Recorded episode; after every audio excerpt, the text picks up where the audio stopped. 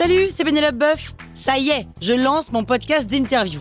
Il s'appelle On tisse la toile et c'est un podcast qui révèle la face cachée des invités. Et d'ailleurs, mes invités, ce sont des CEO et des célébrités comme Gad Elmaleh, Jean-Michel Apathy, My Better Self, Rose Eberstein, Mireille Dumas. Et évidemment, je pose des questions qu'on n'ose pas toujours poser et je leur fais faire des tests, des challenges, je leur fais jouer l'harmonica, grignoter des trucs, bref. Rendez-vous sur On tisse la toile pour découvrir une interview tous les lundis. Ciao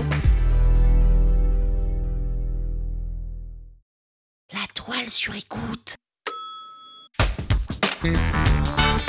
Salut, c'est Caroline Jurado. Vous avez envie de capter la crypto? Vous êtes au bon endroit. Un épisode par jour et vous aurez fait le tour. Vous allez devenir riche. Power Angels. T'as déjà entendu parler des altcoins? Moi, la première fois que j'ai entendu ce mot, j'étais en panique. Je me rappelle que j'avais compris que c'était un genre de catégorie de crypto, mais ça me semblait encore plus obscur que les cryptos en général. Sauf que le gars qui m'en parlait, c'était comme s'il me disait il y a les cryptos classiques et il y a les cryptos du dark web, hyper sombres et obscurs. Donc moi, j'ai tellement pas osé lui dire que je savais pas ce que c'était, parce que ça semblait quelque chose que tout le monde sait. Non mais j'ai fait des heures de recherche pour être sûr du truc, mais c'est hyper simple, mais genre vraiment.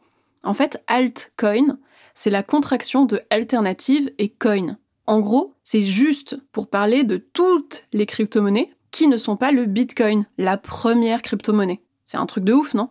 En fait, il en existe plus de 10 000 et tu peux retrouver la plupart sur un site qui est un peu référence pour recenser toutes les crypto-monnaies, donc les altcoins et le Bitcoin, qui s'appelle CoinMarketCap.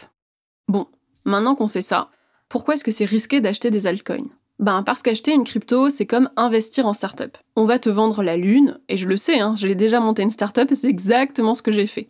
Quand tu lèves des fonds, tu dis que ton projet va être incroyable, que tu portes une innovation qui est révolutionnaire, que tu fais une croissance qui n'a jamais été égalée et que ça va continuer, et qu'en plus, tu as une team d'Avengers qui travaille pour toi.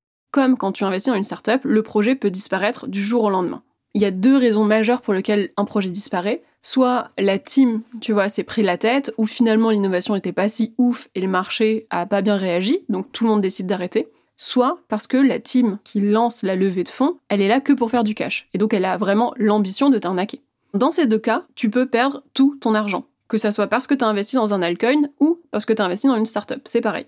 Donc si tu es un investisseur débutant, il est important que tu puisses différencier la croissance due à la fame, genre Elon Musk a tweeté sur le Dogecoin, ou celle qui est due à un réel intérêt du marché pour le long terme lié à l'innovation du projet qu'elle soutient. Tu sais que la crypto-monnaie, elle est toujours là pour soutenir un projet.